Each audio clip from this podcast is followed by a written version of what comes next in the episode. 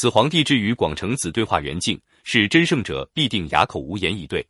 好似那位锦玉石第七个包子者，或问曰：圣人不积而后得天下，似乎太缓，不如小小追求来的便利。其实犹若修身，清净所得乃大药神丹，急急求得，不过有形秽物图害自身何益之有？小小追求久，则必遭其辱也。道人要常观天地妙性，天之道不争而善胜，利而不害，不自生。这些特性看似遥远，其实切近生活，不可忽略。譬如本宫一切服务，皆丝毫不加劝索，不以得而喜，不以失而悲。虽然百姓戏说万状，无自清净没商量，是所谓功成事遂。百姓皆为我自然，待十年看过，再说成败善恶。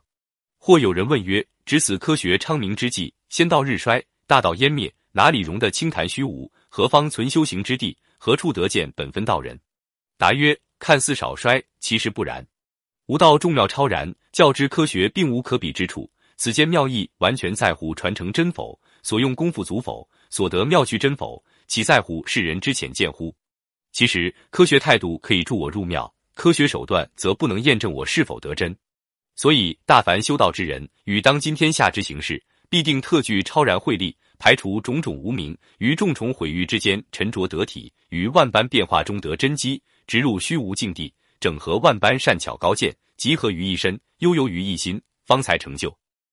故我非但无忧于此障碍，反而深以自得，任凭风吹浪打，胜似闲庭信步不得此境，焉得比真？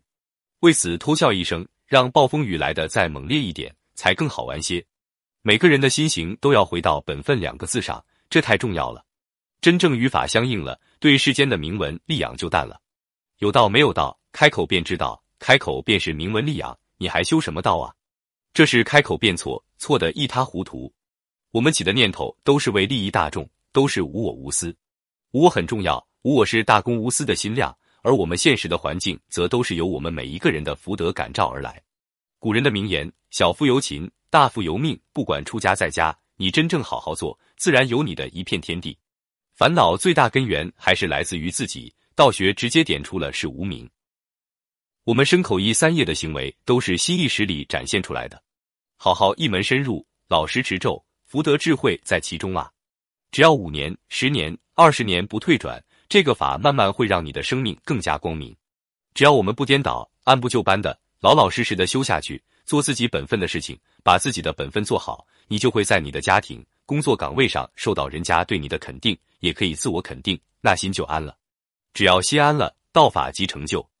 我这样做是对的，这样做是自利又利他的，一言一行都可以利益大众，那你做的会很欢喜。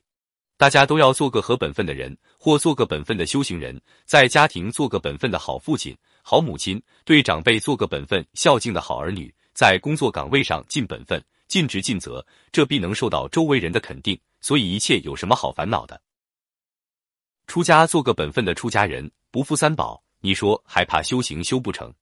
不怕没有庙，只怕没有道。人人一切从本分开始去行，先做好自我管理。把自己的身口意三业管理的好好的，管理的清清楚楚的，欢欢喜喜的，这样的修行人就会是个与道相应的道人。